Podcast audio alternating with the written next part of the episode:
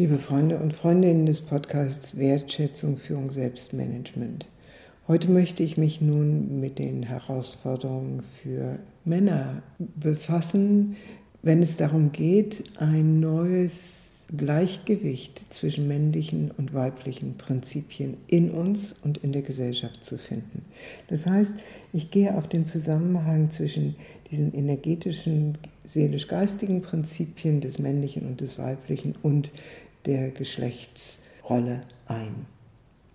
Wo sind die besonderen Herausforderungen für den Mann, die Männer, wenn man so mal verallgemeinern darf, in der Gesellschaft angesichts dieser polaren Prinzipien? Und ich möchte nochmal daran erinnern, dass diese Prinzipien in jedem von uns vorhanden sind, egal ob wir in einen Männerkörper oder in den Körper einer Frau geboren sind oder ob wir transsexuell unterwegs sind. Und die Prinzipien des Weiblichen sind mehr gerichtet auf die Frage, was dem Leben förderlich ist und dient. Und die Prinzipien des Männlichen sind stärker auf die Umsetzung, die Durchsetzung ausgerichtet.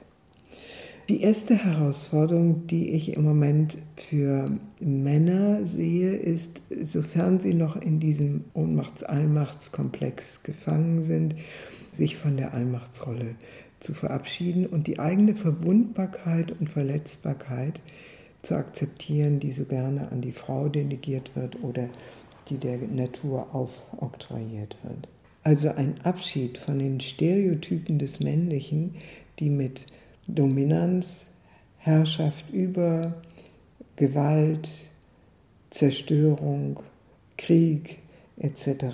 in Verbindung gebracht werden und wie sie heute durch Medien, durch interaktive Spiele, durch eine Vielzahl von sogenannten Kulturtechniken auch permanent weiter eingeübt werden. Eine solche Verabschiedung von den destruktiven Prinzipien des Männlichen braucht andererseits die Einladung von konstruktiven Prinzipien des Männlichen. Das heißt, die Einladung jener Prinzipien des Männlichen, die darauf ausgerichtet sind, dem Leben zu dienen, das Leben zu stützen, dem Leben zur Entfaltung und zur Blüte zu verhelfen. Also äh, rückkehrend nochmal zu diesem Mythos, als die Urmutter die Menschen in die Zeit schickte, sagte sie den Frauen, wohin die Reise geht und den Männern, wie sie dorthin kommen. So hat es Margarete Petersen in einem ihrer Bücher dargestellt. Die Annahme der Verantwortung für das Leben statt der Praxis einer zerstörerischen Dominanz ist eine Jahrhundert, vielleicht Jahrtausendaufgabe, der sich das männliche Geschlecht im Moment stellt und stellen muss, wenn wir als Gesellschaft und als Individuum wieder in ein besseres Gleichgewicht kommen wollen. Wie können wir dahin kommen? Oder wie können Männer dahin kommen? Ich denke, es braucht so etwas wie eine Selbstvergewisserung von Männern in diesem Raum einer fürsorglichen, positiv besetzten Animuskultur. Und dazu braucht es nicht nur männliche Vorbilder, die dieses wirklich repräsentieren und leben, sondern es braucht wahrscheinlich auch Rituale der Zugehörigkeit zu einer solchen Männerkultur. Das sind alles Dinge, die in unseren Gesellschaften so eigentlich gar nicht mehr vorhanden sind. Und gleichzeitig ist es etwas, was unabdingbar ist, wenn wir in ein besseres Gleichgewicht mit uns und miteinander kommen wollen.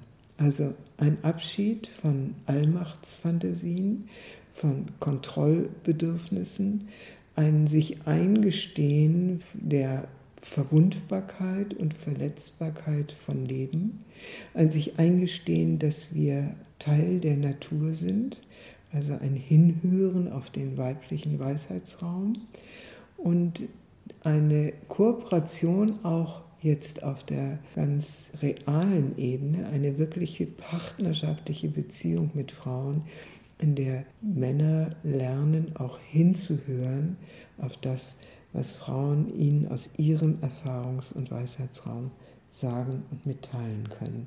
Und ihre Kraft als Männer, ihre Kraft dann einsetzen für deren Umsetzung. Es also nicht alleine den Frauen überlassen, hier aktiv zu werden und hier Korrekturen vorzunehmen.